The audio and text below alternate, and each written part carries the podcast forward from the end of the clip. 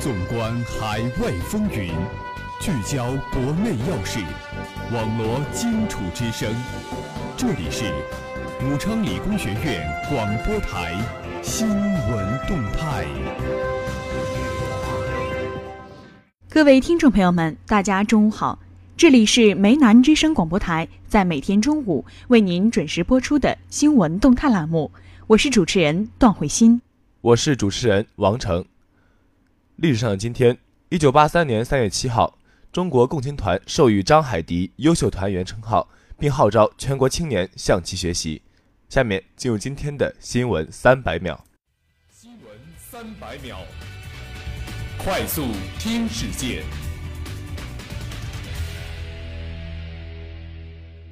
今年民生礼包、养老医保提高，漫游费取消。江西涉苏荣案的四十三名省管干部基本处理到位。周文章委员表示，应进一步推动领导干部学国学。原招行行长马蔚华投身私募行业系误报。马来西亚政府决定驱逐朝鲜驻马来西亚大使。天舟一号货运飞船计划四月中下旬发射。成都春秋战国大型船棺木群出土青铜器五百四十余件。教育部长，大学双一流建设进入专家评估阶段。李克强表示，鼓励科研院所、高校设立专业化政创空间。政协委员俞敏洪，取消英语考试的建议仓促且鲁莽。习近平到上海代表团参加审议，看望政协委员。韩美军演第六天，朝发射飞行物，称增强核武，日本抗议。大马驱逐朝大使，限四十八小时离境。马总理称捍卫主权。日自民党延长总裁任期，巩固安倍政权，欲推进修宪。特朗普称电话遭奥巴马窃听，呼吁调查是否滥用职权。台当局扬言开发与大陆签承诺书高校，被指白色恐怖。起草组揭秘政府工作报告，总理亲自写入打好蓝天保卫战。中国自主研发 ARG 二一飞机首次在青藏高原试飞成功。中国第五支赴利比里亚维和警察防暴队广西出征。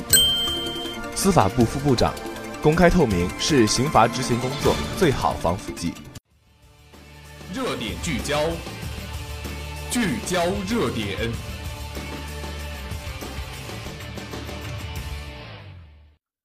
首先，让我们共同关注国际新闻。美人权报告妄评中国港澳事务，澳门特区政府罔顾事实。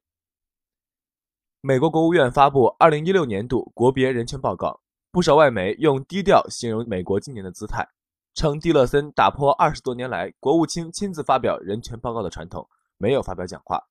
有法媒说，蒂勒森即将访问中国，这么做可能是为了避免刺激北京。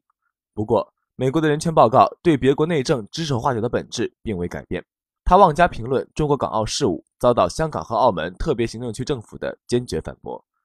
这是特朗普政府第一次发表国别人权报告。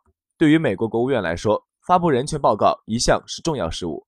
然而，据法国国际广播电台四号报道，蒂勒森当天并没有出席国务院举行的人权报告发布会，分管人权的副国务卿也没有举行专门的新闻发布会。而是只安排一名高级官员以匿名方式通过电话回答记者提问。一般来讲，国务卿缺席发布仪式，通常是因为正在外访问。二零一五年，美国曾推迟发布年度人权报告，有美国国务院官员当时告诉《环球时报》记者，部分原因是与国务卿克里的日程冲突。法新社称，蒂勒森因没有出席人权报告发布会而广遭批评。稍可平息不满的是，该报告如同往年一样，对朝鲜。中国、俄罗斯、伊朗、古巴等国的人权问题提出尖锐批评。最新的指控是针对菲律宾的。菲律宾《每日问询报》称，该报告批评非法外处决案例急剧上升，但特朗普政府因为禁牧令也面临违反人权的指责。接下来，让我们共同关注国内新闻。交通部表示，应鼓励支持城市共享单车的发展。交通运输部部长李小鹏表示，共享单车为人民群众出行最后一公里提供了很大的便利，应该积极鼓励和支持。近日，国新办就交通运输推进供给侧结构性改革有关情况举行发布会。交通运输部部长李小鹏介绍交通运输推进供给侧结构性改革有关情况，并答记者问。在谈到共享单车目前存在的一些问题时，李小鹏表示，共享单车是城市慢行系统的一种模式创新，也是互联网加运输模式的一种实现方式。解决好共享单车发展当中的问题，需要多方面共同努力。首先，在政府方面。政府部门要主动作为，超前谋划，创造条件，加强监管，推动新的事物能够更好的发展。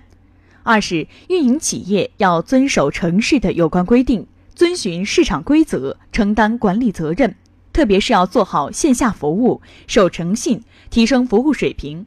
三是使用者也要增强文明意识，遵守交通法规，遵守社会公德，维护共享单车的运行秩序。就降低物流成本方面，李小鹏指出，二零一六年据不完全统计，公路和铁路两个方面共实现降低成本三百六十五亿元。二零一七年力争再降四百到五百亿物流成本。李小鹏表示，二零一六年交通扶贫取得积极成效，新建改建农村公路二十九点二万公里，一点三万个新治村新通了硬化路。五千五百个建制村新通了客车。此外，二零一六年交通运输、公路、铁路、民航、水运共完成旅客运输一百九十一点九亿人次，完成货物运输四百三十三点三亿吨，同比增长百分之五点七。邮政业务量同比增长百分之四十五点九，其中快递业务量三百一十三点五亿件，同比增长百分之五十一点七。下面让我们继续关注校园新闻。武昌理工学院强力推进精准扶贫工作。二零一七年，精准扶贫是一件工作大事，要当政治大事来抓。近日，武昌理工学院在行政楼六楼接待室召开精准扶贫工作专题会议，党委书记涂方健作指示讲话，对学校二零一七年的精准扶贫工作进行了研讨部署。校党委常委、党委副书记何兴亮，校党委常委、纪委书记林娟。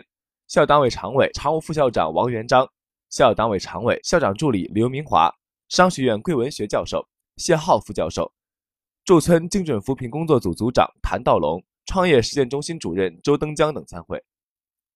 恩施州建始县景阳镇团碑村是武昌理工学院的定点扶贫村，该村地处深山峡谷，离集镇约二十四公里，是典型的传统农业村。二零一五年十月。武昌理工学院扶贫工作队进驻该村开展精准扶贫，该校党委多次前往调研考察。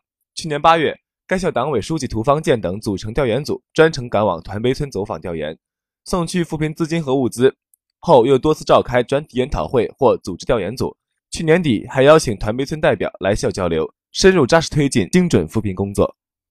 校党委常委、常务副校长王元章教授多次前往扶贫村调研，他在此次会议上强调。此次会议的中心议题是怎么拿出具体措施落实扶贫工作，寻找突破口。他说道：“通过调研，现交有市场，也有利润空间，能否将此作为产业扶贫的重点去抓？精准扶贫要确定主体责任，产业项目多元化方式打组合拳。”校党委书记涂方健教授最后说道：“希望两位教授加强市场调研，与商家签订保护价协议，打有准备的仗。”大学生创业实践基地与扶贫相结合，做出亮点。驻村队员进一步做好工作，大家共同努力，一定可以圆满实现目标，漂亮完成工作。雷锋敬老社雷锋日与吴天祥同志共同助力公益助残活动。三月五日上午，我校雷锋敬老社与护理学院 UN 舞蹈社。受邀参加在武汉市中南路中铁三建广场举办的湖北省第五十四次学雷锋日系列活动之学习雷锋公益助残活动，参加志愿者公益助残活动的人数有六百余人，是一次很大型的雷锋公益行动。据悉，此次雷锋敬老社与优恩舞蹈社参加人数达到三十三人，从早上六点半出发，直到下午三点才返回学校。虽然路程比较远，但是大家活动的热情都很高。此次活动有十余所高校志愿者和众多社会志愿者参加。在开场仪式上，多个大学的志愿者表演了精心准备的节目，给残疾人和儿童带来了欢乐。其中还有一百有余的小学生赶来参加表演，为大家演唱了《学习雷锋好榜样》这首歌，而台下的所有人都被气氛感染，与他们一起高歌。在活动期间内，我校参加活动的学生分成两个部分，一部分是由雷锋敬老社社长胡山带队进行雷锋活动。包括现场秩序的维护、照顾残疾人和儿童、保证大家的安全，同时也为现场设点帮扶的摊位帮忙。而另一部分则是优恩舞蹈社的舞蹈表演，他们年轻活力的舞蹈也给现场的观众带来了不一样的体验，让大家拍手叫好。此外，这次活动最重要的是帮助残疾人和儿童。所以现场设有很多的摊点，主要是帮助人们剪指甲、剪头发、钉鞋、补衣服、擦包等等。现场的居民和残疾人都表示，此次活动真的给大家带来很多便利，给大家带来实惠，真的是在弘扬雷锋精神，学习雷锋精神，值得点赞。湖北省道德模范吴天祥也参加了此次活动，他语重心长地说。三月五日是雷锋日，但我们学雷锋、做雷锋，不是只在这一天，而是应该落实到每一天。雷锋行动不应该只挂在嘴上，挂在嘴上不如放在心上，放在心上不如担在肩上，担在肩上不如落实到行动上。只有这样，才是真正的雷锋精神。节目的最后，让我们来共同关注武汉市今明两天的天气情况。今天周二。最高温度十七摄氏度，最低温度三摄氏度，多云。明天周三，最高温度十七摄氏度，最低温度五摄氏度，多云。以上就是本期新闻动态的全部内容。主持人王成、段慧欣，感谢您的收听，我们下期节目再见。